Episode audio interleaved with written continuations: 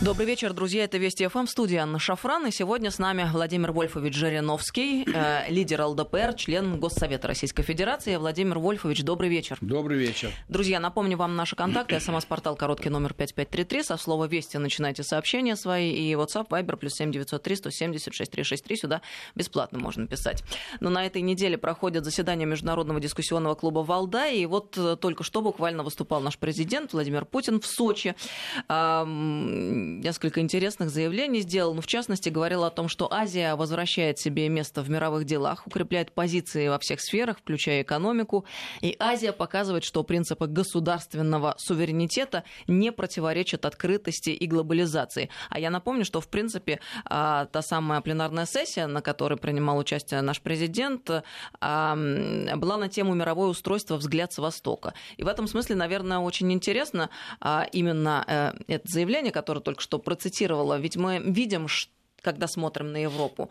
А, сегодня там вопрос суверенитета, он на повестке дня стоит. А, существует запрос на возвращение суверенитетов в себе, который частично отдали европейские страны а, Большому Европейскому Союзу. В Азии по-другому складываются. И, видимо, это тот момент, та точка, на которую следовало бы обратить внимание тем западным коллегам и партнерам с тем, чтобы понять, возможно двигаться вперед конструктивно. И так, ну, таким образом, как полагаете? Здесь главная разница между нами э, и Азией, а вернее между Западом и Азией. На Западе первичная экономика. Она развивается бешеными темпами, и ей не нужны границы, таможня, визы, чтобы двигались товары – может быть, даже еще быстрее, чем люди. Азия наоборот. Здесь на первом месте это вот как бы э, охранные такие функции. Потому что здесь э, засуха, степь, пустыни. Здесь большое значение имеет влияние первого руководителя. И огромное количество войн. Чингисхан, Тамерлан, сколько завоевателей, все там они были что империя Чингисхана 40 миллионов уничтожил. Вот. И от моря и до моря была. Поэтому вот страх и традиция выработалась, что все-таки главное это вот э, эта страна, этот регион и эти границы. И они были большими, потому что это было связано именно вот, ну, с большими значит, э, завоеваниями территории. Вот. А Европа, наоборот, мелкие-мелкие страны, и зачем там перегораживать? Граница, граница, граница, таможня. И понятие суверенитета размываться стало. От кого вы независимы? Мы же берем чужие слова, поэтому суверенитет – это независимость. Вот это от, от чего независимость? Вы же одинаковые. Датчане, голландцы, э, бельгийцы, немцы, французы. Вы, какая у вас независимость? От чего? Товары почти одни и те же, культура одна и та же, одежда, ну все. Практически превратилось в такой вот э, глобализм э, европейский. Поэтому они не хотят этого, в принципе. Если бы не было бы Азии, они бы убрали все границы уже бы и создали бы супер огромное европейское государство, которое было бы просто ну, формально государством – вот, и они бы считали себя европейцами. Почему должен говорить, что итальянец, а ты француз, ты голландец? Мы европейцы. Наш континент – Европа. Я бы по-другому еще сказал, чтобы было понятно. Мы все земляки. Земля. Мы ходим по земле. Зачем же нужно это разделение? Потом, если мы будем разделить, то надо делить до трех тысяч государств. В мире три тысячи языков – у каждого языка носитель народ. Он скажет, я хочу независимое, свое, собственное. Пусть там две деревни, два ула, я хочу. Вот поэтому европейцы, наоборот, стараются ну, как-то убрать, разжи, жидким сделать это понятие суверенитет. И, в принципе, так и произойдет. Угроза только лишь беженцы. К ним хлынул большой поток из-за событий Ближнего Востока, да и в целом из Африки всегда они перли. Вот. И войны. Поэтому, если не будет войн, не будет э, возможности вот э, э, больших грузов с наркотиками, с оружием, то, конечно, понятие суверенитет будет подвергнута большой инфляции, то есть обесцениванию. Для чего он нужен? Для чего миллионы людей стоят на границе с собаками, колючей проволокой, таможня? Что вы копаетесь? Эти товары идут и идут, люди в магазинах сами разберутся, где какой товар. Это было бы хорошо для всех, для нас. Но пока вот опасность есть, и Восток, он другой. Понимаете, он другой. Ну, это вот как, э, я не знаю, с чем сравнить-то можно. Вот, э, Восток и... Ну, вот э, Запад – это корова, дает молоко. А Восток – это буйвол потому что он опасный. Он, говорится, ну, как бы там тоже буйволица, может быть, молоко, но она не является таким вот домашним животным. Это вот такой страх, понимаете. Вот. вот возьмите турки и курды. Война идет не на жизнь, а на смерть. Мусульмане все. Курдский язык отдельный, но там много турецких э, слов. Они никогда не договорятся. Грузия и Абхазы никогда не договорятся. То есть в Европе договорились. Вот каталонцы и испанцы. Каталония восстановит независимость, но там не будет той войны, которая идет между, шла между Грузией и между э, Абхазией. Или сейчас э, Украина. В самом центре Европы. Ну ладно, Балканы, Югославия действительно взяла, вобрала в себя все мелкие государства. Название Юга, Южнославянское государство, Югославия. Там хорваты были отдельно когда-то, и словенцы отдельно были, босняки отдельно, и черногорцы. Но на Украине русских, как бы есть русские, есть бывшие русские, которых сегодня считают украинцами, между ними идет война настоящая. Это же чудовищно. В Европе, которая не хочет, чтобы были э, уже отдельные государства, внутри европейских государств. Но это связано с Россией. Вот с Россией связано. Они нам без виз не дали, хотя могли дать, и ничего плохого бы не было.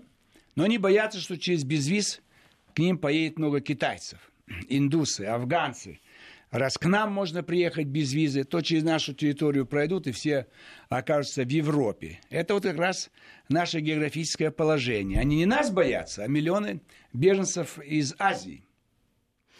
А, Владимир Владимирович, а, говорил, в частности, президент на пленарной сессии Валдайского клуба и о КНДР. Назвал историческим шагом Трампа его решение начать прямые переговоры с КНДР. Я могу цитату привести. Тут нужно отдать должное, конечно, и смелости, и способности к неординарным шагам президента Трампа, ведь многие десятилетия американские президенты игнорировали КНДР, воспринимали ее не иначе, как изгоя. Господин Трамп смог сделать исторический шаг, преодолеть демаркационную линию непонимания и отчуждения отчуждения встретиться с Ким Чен Ыном и начать переговорный процесс. Как вы полагаете, вообще при Трампе. А, возможно, вот действительно по-настоящему какое-то, ну, если не урегулирование ситуации, то перевод ее в какой-то такой спокойный режим. Возможно, и здесь идет изменение как бы взаимоотношений. Ведь сперва он направил военные корабли туда, эсминцы, авианосцы. Сперва он хотел по-старому, как Буш – шарахнуть по Афганистану, по Ираку или по Ливии. Так он хотел по Корее шарахнуть. Но ему все просчитали, что если долбануть по Северной Корее, значит, конец Южной Кореи. Возможно, и война с Японией э, внутренняя здесь. И э, только осложнения будут. И очень дорого будет. И не приведет к положительному результату. Поэтому он корабли вернул обратно и решил договориться с Кимер э, Ким Чен Ыном, понимая, что народ э, уже 70 лет в тяжелом положении. То есть он как бизнесмен подошел. Он выбрал два варианта. Дорогой и дешевый. Дешевый договориться и все. А заодно на всякий случай оставить на будущее, как возбуждение, как мотив для большой дальневосточной войны. Вдруг придется от торговой войны с Китаем перейти к э, настоящей войне с Китаем. А как? Вот поджечь Северную Корею, Южную Корею, Япония, спорные острова, Тайвань, и заполыхало все там. Поэтому Корея нужна на будущую войну, как на Ближнем Востоке. Вот мы же прошли Ирак, вот э, Сирия, а еще не все решено там. В перспективе там еще будут войны, еще, еще, еще, еще, пока не добьются распада Ирана, Турции. То есть там не должно быть крупных государств маленькие-маленькие, как Монако, как Сан-Марино, как Андора, вот такие, Люксембург. А такие огромные, по 80 миллионов, Турция, Иран, там, Египет, ну что, это же опасно для Израиля в первую очередь. Вот. А Китай опасен тем, что он э, мог бы пойти по пути Японии, если мы в свое время сделали бы ставку на Чанкаши, а не на Мао Цзэдуна. Но так, к сожалению, 70 лет назад Сталин не понял вот, ситуации на Дальнем Востоке. Он был заражен сперва против Гитлера, теперь против Трумана. То есть это вот кавказский характер – скорее кого-то сделать врагом или другом, думая, что друг не предаст. Это вот нехватка знаний, потому что человек географию не изучал никогда, э, образования не имел, и исходил из того, а, Маузун коммунист, давайте поддержим его. А в 1969 году они напали на нас, остров, полуостров Даманский. Поэтому э, ошибки были с нашей стороны. А американцы уже воевали там. Зачем? Поэтому пока будут пытаться что-то сделать мирным путем, но до конца не сделают. Им нужно, чтобы Северная Корея в будущем была бы предметом для начала большой дальневосточной войны. Это последний фронт. У нас Ближний Восток фронт есть, Афганистан может стать отдельным фронтом, есть Дальний Восток, есть Балканы, есть Украина. Вот это все будет периодически поджигать. Вот на Балканах никогда все не успокоится, на Украине никогда. Ближний Восток никогда. А Северная Корея – это десерт. Может быть, конец 21 века, э, когда вот станет необходимость э, расчленения Китая, чтобы убрать опасность э, перехода Китая в монополиста в первую экономику мира и первую армию мира. И в космосе они могут занять боевые позиции. Поэтому этого американцы не захотят допустить. Это вот они держать будут Северную Корею как спусковой крючок. Потому что просто так напасть на Китай неудобно. А спровоцировать Китай, чтобы он стал на защиту Северной Кореи, Гонконга, Макао, Тайваня, вот тогда вступает Япония, а э, за Японией за спиной станет Америка. Это будет последняя война на Дальнем Востоке. А пока есть Балканы Украина, Ближний Восток, пока здесь будет полыхать. И полыхает. А по поводу безопасности тоже шла речь. А, заявил наш президент, что Россия выступает за равную неделимую безопасность, основанную на широкой коллективной работе. Что интересно, предложил создать организацию с участием России, США, государств ЕС и других стран для решения проблем в Персидском заливе. А, отметил наш президент, что сирийское урегулирование может послужить моделью разрешения региональных кризисов с преимущественным использованием дипломатических механизмов и подчеркнул, что несмотря на скепсис России во взаимодействии с партнерами удалось нанести существенный удар по террористам в Сирии. Как вы полагаете, вообще смогут ли воспринять вот эту вот идею создания подобной организации наши коллеги-партнеры прежде всего в Штатах и в ЕС? Это можно делать, пытаться. Но в свое время после войны Америка это делала. Была Сента, военная организация именно этих ближневосточных стран. Рухнула она. Сиата был, Дальневосточный, Юго-Восточная Азия, военный блок. Здесь можно делать, но здесь одна проблема. Государство Израиль. И Израиль боится Ирана.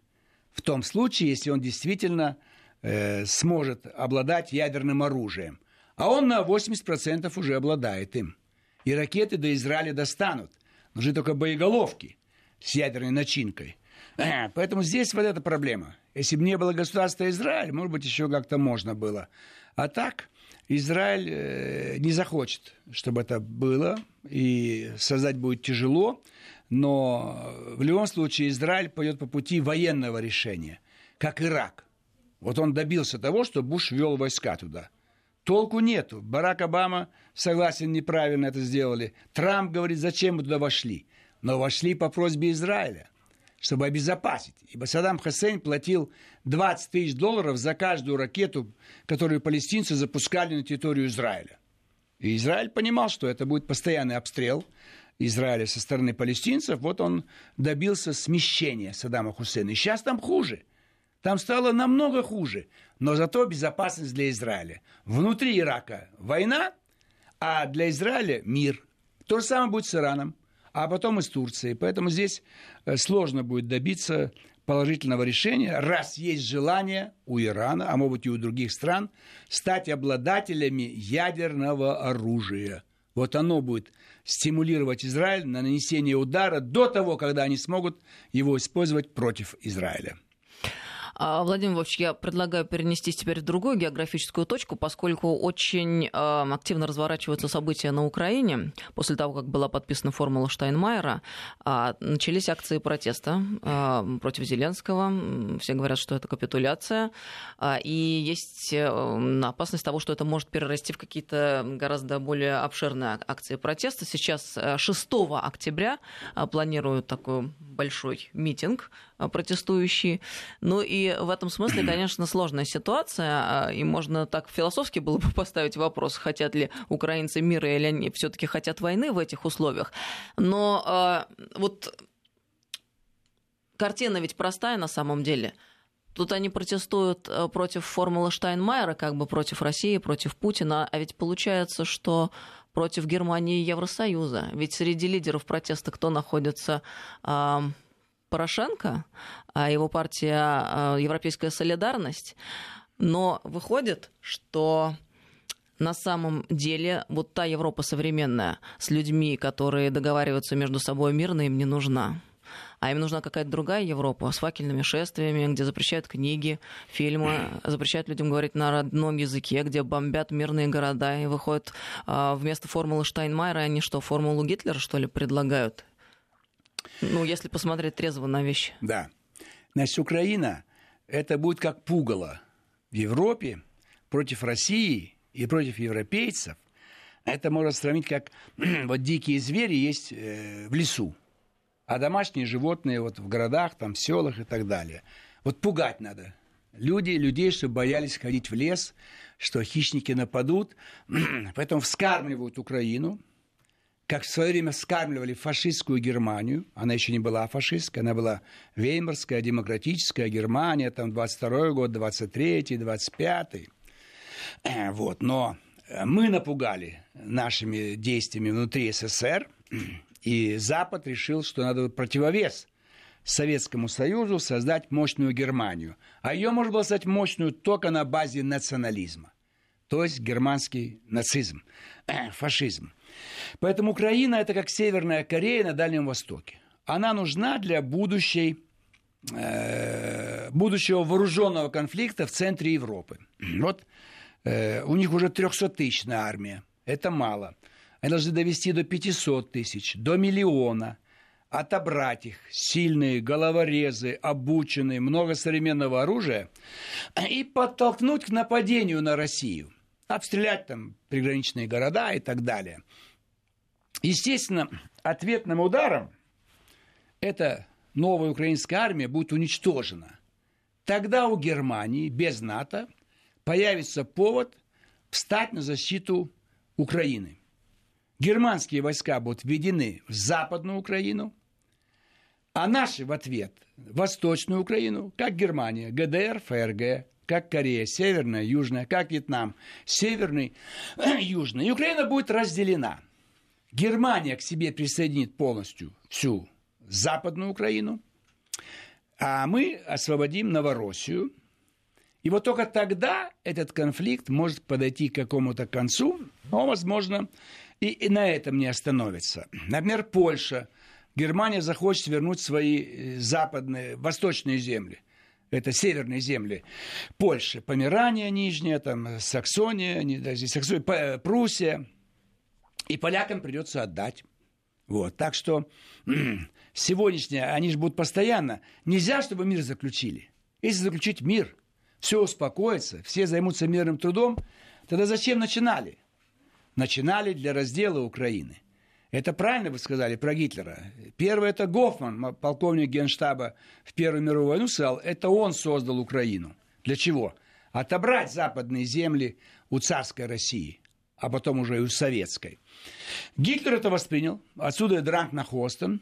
Пожалуйста. Он тоже предполагал включить Польша, Украина, Белоруссия. Все это в состав Германии, новой Германии, большой Германии. Но Гитлера нет, слава богу. Но теперь снова Германия. Видите? Ведь формула Штайнмайера, а не формула, допустим, э, Макрона там, или формула какого-то другого деятеля. А формула Грызлова, почему этой формулы нет? Или там Сурков. Именно немец. Опять командуют немцы. Первая мировая, Вторая мировая. И сейчас. Что им надо? Земли. им нужно э, себя расширять на восток, и вот они могут получить какую-то часть Украины. Мы сейчас прервемся ненадолго на новости. Напомню, с нами Владимир Вольфович Жириновский, лидер ЛДПР и член Госсовета Российской Федерации. Э, через несколько минут продолжим. Добрый вечер, друзья. Мы продолжаем беседу. С нами Владимир Вольфович Жириновский в этом часе сегодня. Лидер ЛДПР, член Госсовета Российской Федерации. Вы, Владимир Вольфович, перед уходом на паузу говорили о потере территорий э, Украиной. А тут ведь есть и другой процесс, который, собственно, э, властью украинской запущен. Это продажа земель сельхозназначения. Уже сейчас акции протеста под э, Радой проходят. Принимают участие в митинге аграрии из всех регионов Украины, держат плакаты «Нет продажи земли иностранцам», «Президент, не допустите продажу земли иностранцам, не продавайте родину». И, по словам протестующих, правительственный законопроект о земельной реформе допускают покупку земли сельхозназначения юридическими лицами, учредителями которых являются иностранные граждане. А если по-простому, то уже давным-давно мы говорим о том, что на самом деле э, э, Западу надо от Украины, и международные организации, и МВФ этого требовали отмену моратория на продажу а, таких вот земель. А, ну, собственно, все к этому и идет. А, получается, что с одной стороны есть какой-то необратимый процесс, о котором вы говорите, а с другой стороны они подталкивают это все своими собственными руками. Чем дело закончится в итоге? Такие разрешат, наверное, да, продажу? Да, конечно. Либерализм в экономике – это никаких ограничений должно быть. Продавать всем, кто хочет купить любой товар. Земля, дома, ну все. Э, вот, или в демократии. Создавайте любые партии, пожалуйста. Участвуйте в выборах. Любая пресса. Э, то есть либерализм э, создает максимум свобод. Но иногда ими используются, так сказать, не во благо граждан. Земля – это самое важное. Это осталось от советской власти, когда земля принадлежала государству. А теперь, когда окончательно укрепились прозападные силы на Украине, им выгодно снять ограничения, чтобы э, не было препятствий для получения поддержки материальной от финансовых институтов Запада.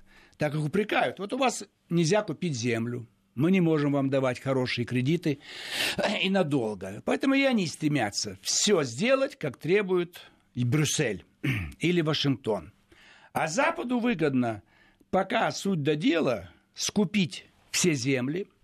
Например, уже сейчас значительная часть сельхозугодий Украины засевается РЭПС.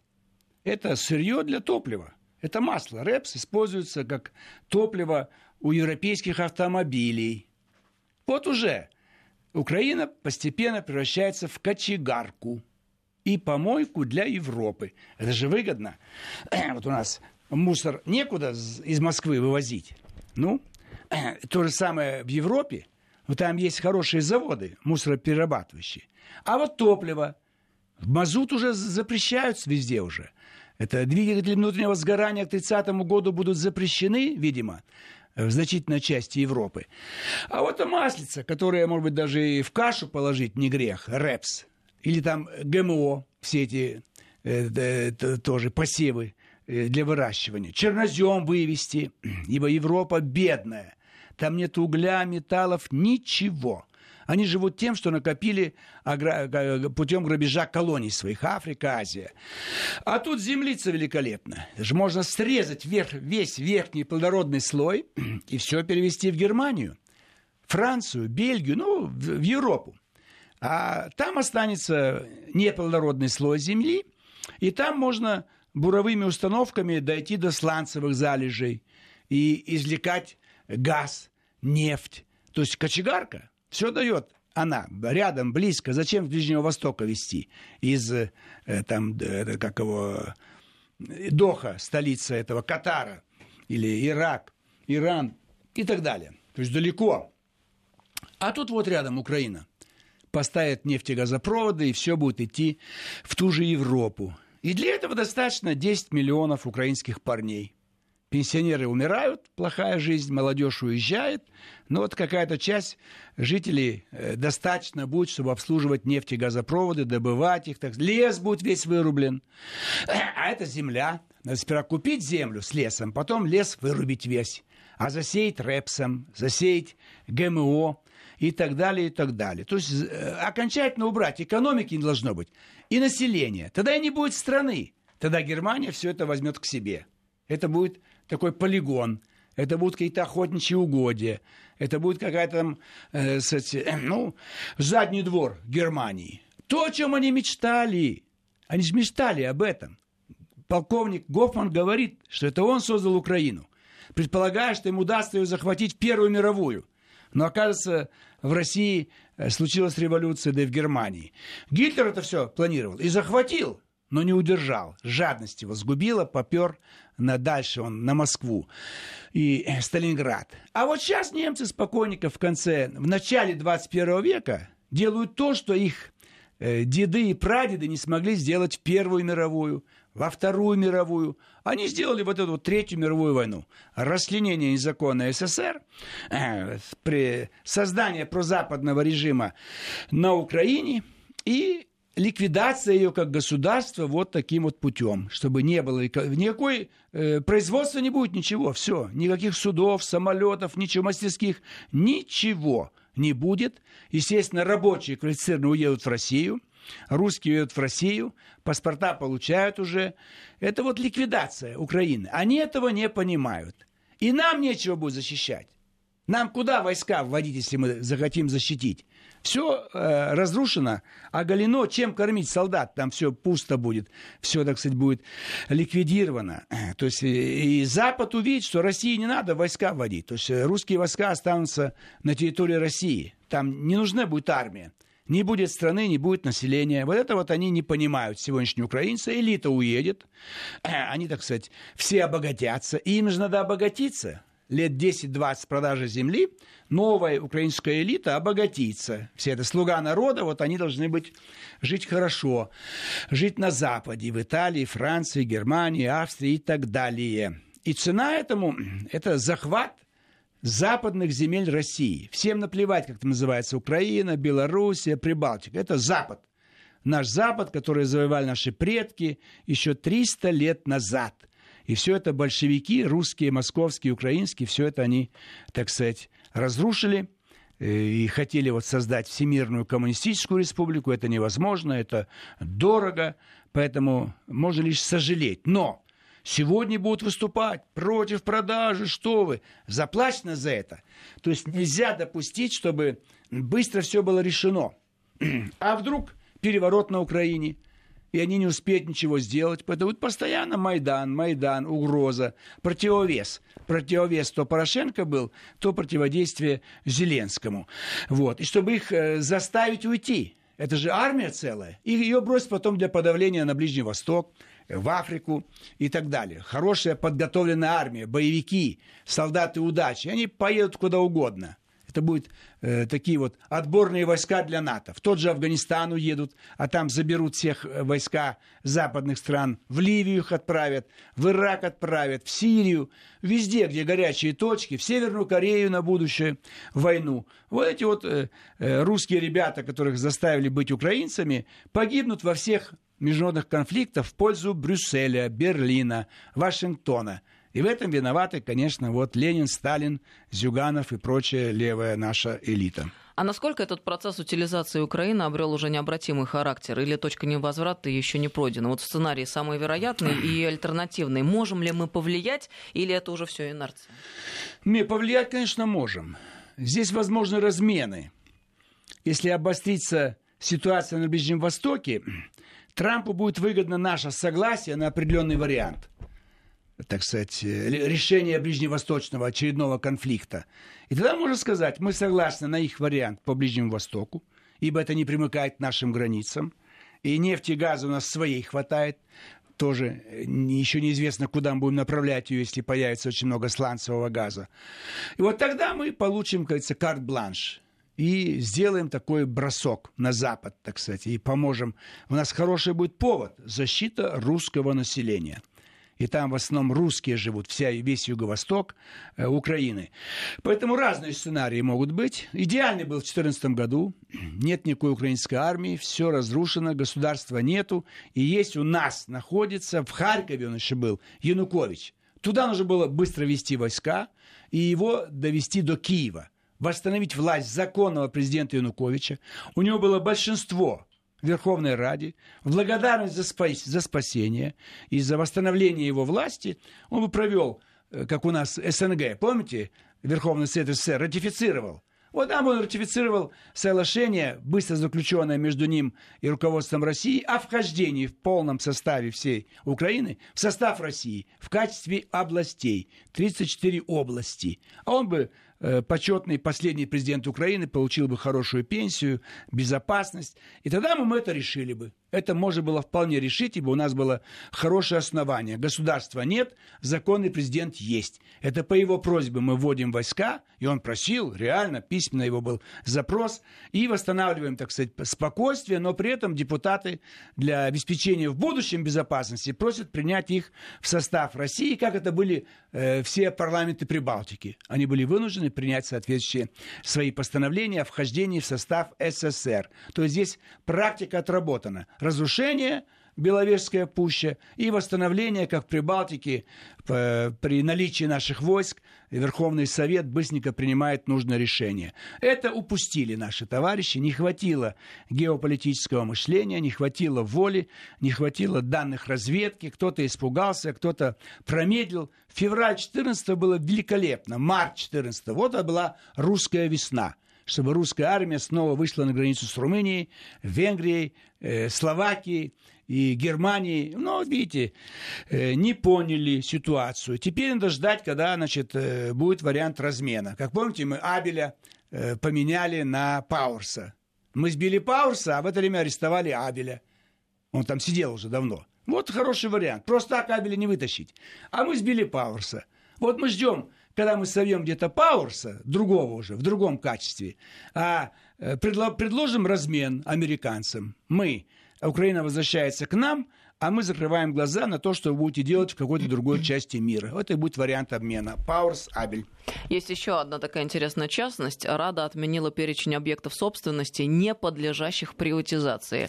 А до этого в команде президента заявляли, что большие государственные компании-монополисты нужно разделять и продавать по частям. Но это вот грозит вообще-то тем, что страна будет распродана окончательно, учитывая уже в общем-то, промышленную разруху к сегодняшнему моменту да. существующих. То есть действующих мощных заводов нету, производственного цеха нету. Но есть объекты недвижимости в огромном количестве. Есть огромные госкорпорации, как и у нас. Нужно тоже их разделить. В свое время же предлагали «Газпром» разделить чтобы тоже потом по частям распродать. Вот, поэтому они будут все делить, и мелкими частями распродавать э, будут, вот, и обогащаться будут. И это как бы вот э, дальнейший демонтаж под видом новой экономики, новых веяний, либерализма, демократии. То есть это чтобы... еще хуже Порошенко получается? Конечно, конечно. Но меня Порошенко заменили, потому что народ возмущен был. Хватит, один срок. Народ думал, ну, Зеленский новый президент. Ничего подобного. Это шестой такой же президент, как, Куч, как Кравчук, э, Кучма, Ющенко, значит, э, Янукович, Порошенко и Зелинский. Ничего не меняется. Все шесть продажных, все шесть прозападных, все шесть сдают Украину и обогащаются, и все их семьи.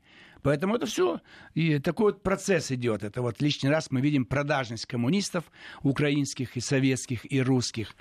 И предательство. Это такая власовщина – в масштабах вот э, всех западных границ э, нашего бывшего государства. Власов генерал предал на том же Западном фронте, а теперь другие власовцы сдают эти территории. Не нужен Гитлер, сами сдают. Понимаете, в чем смысл новой колониальной политики? Она не называется колониальная, она называется безвиз, так сказать, демократия, либерализм, э, глобализм, когда сами сдают Президент Зеленский все сдаст, и его правительство, и депутаты. Все сдадут, как советские коммунисты ратифицировали Беловежские соглашения. Им за это за всем заплатили, за такую ратификацию и так далее. Э, не обязательно деньгами, это могут быть квартиры э, и так далее, и так далее. То есть это вот идет демонтаж, так сказать. И, но, э, как всегда, Россия получит обратно свои земли, но ограбленные, обескровленные, без населения практически. Ну, больницы останутся психиатрические, там тюрьмы останутся, какие-то бомжатники.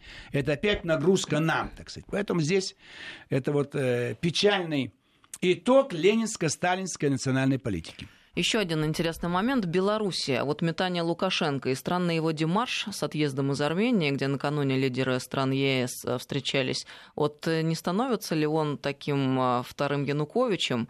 А, довольно странно выглядит картина, когда он покинул резиденцию армянского президента раньше, чем все остальные лидеры. Ну и мы обсуждали доклад Rand Corporation, который был опубликован не так давно а, американцами. И там ведь значилась Беларусь в списке тех стран, а, где будут создаваться напряженность э, по границам России. Вот как бы вы трактовали эту ситуацию? Да.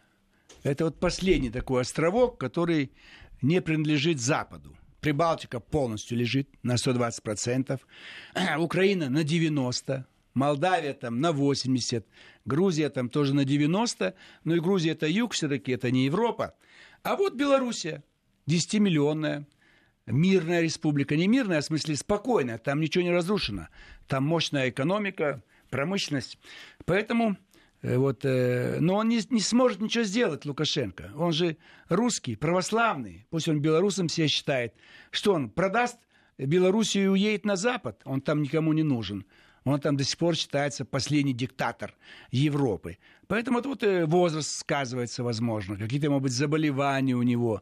То есть он не знает, как ему дальше идти. что есть сроки определенные для него в плане всех этих налоговых маневров, ибо весь его успех – это дешевые энергоресурсы, получаемые из России, и сбыть сюда всего то, что запрещено для ввоза по санкциям. И тут это может все закончиться для него.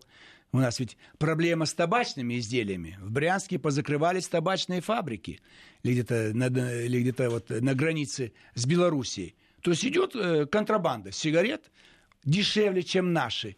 И наши табачные фабрики э, на границе с Белоруссией закрываются. Это проблема, которая есть. И я думаю, что, э, конечно, вот он мучается. Он не знает, что ему делать. Я давно предлагал войти в состав России. Но ему хочется быть президентом, главой, так сказать.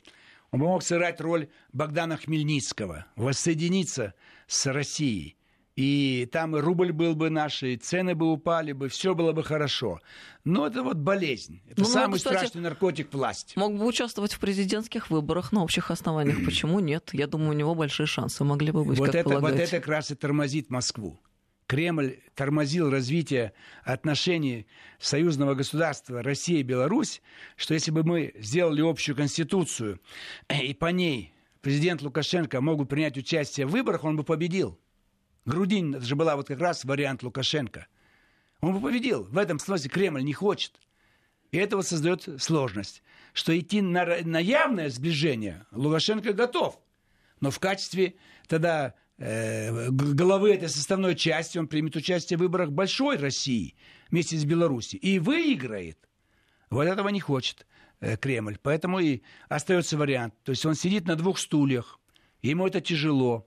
Он и вроде президент, и Белоруссия независимая, и на Запад уходить он не хочет, и там его не ждут, там тоже захотят базы поставить, войска ввести. Он понимает, что он власть потеряет, его свергнут, поэтому вот он и мучается, где-то демарши какие-то устраивает, волнуется, ему не хватает э, таких вот знаний хороших геополитических. То есть он мог бы стать Богданом Хмельницким, и ему бы памятники поставили мы в Москве, в других городах. А он вместо этого вот так вот э, убегает где-то там, не договаривает, а потом начинает э, сто раз говорить, что он верный друг, что белорусы, Россия, никуда он, а он не уедет и не денется, и Белоруссия. Ну, вот это его проблема.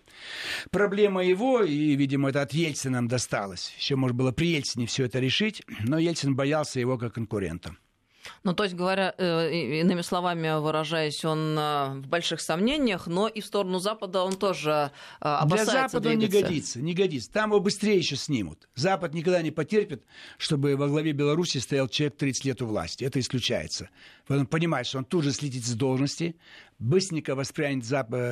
зап... прозападная оппозиция в Беларуси, приедут тысячи озлобленных белорусов. И ему все, конец. Его еще могут э, в Гагу направить, как Милошевича. Это он на Запад он не пойдет, а здесь он немножко вот как-то пытается что-то такое продлить свое существование. Но это ошибка его. Надо быстрее соглашаться на вхождение в состав России. Раньше я предлагал Белорусский федеральный округ, там 10 он будет или 11. Сейчас лучше всего просто вот 6 областей входят в состав России, у нас будет не 85, а 91 субъект. И население будет уже около 160 миллионов. Самый лучший вариант, он бы отдыхал бы где-то, мог быть, возглавил э, межпарламентскую ассамблею СНГ в Петербурге.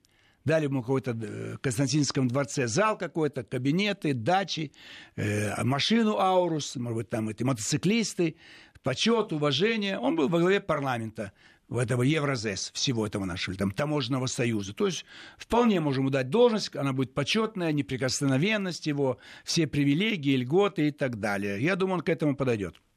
Вас послушать, Владимир Вольфович, Россия постепенно возвращает, ну, тренд такой, что возвращается к своим историческим границам. Да. Просто мы-то знаем, вы часто прогнозируете, да, прогнозы сбываются. Да, да, это неизбежно, и мы не берем чужое. Например, Эстония нам не нужна. Но город Нарва – русский город. Кохла-Ярве – русский город. Тарту – русский город. А вот Таллин и Пиарну – это Эстония, Но мы о том, бога. что процесс сам по себе стихийно каким-то образом таким разворачивается, да, что да, да, да. становится возможным референдумы провести, вещи. все захотят вот вот такой вариант нового, нового объединенного государства. Спасибо вам большое Пожалуйста. за интересную беседу. Владимир Вольфович Жириновский был с нами в этом часе, лидер ЛДПР и член Госсовета Российской Федерации. До свидания.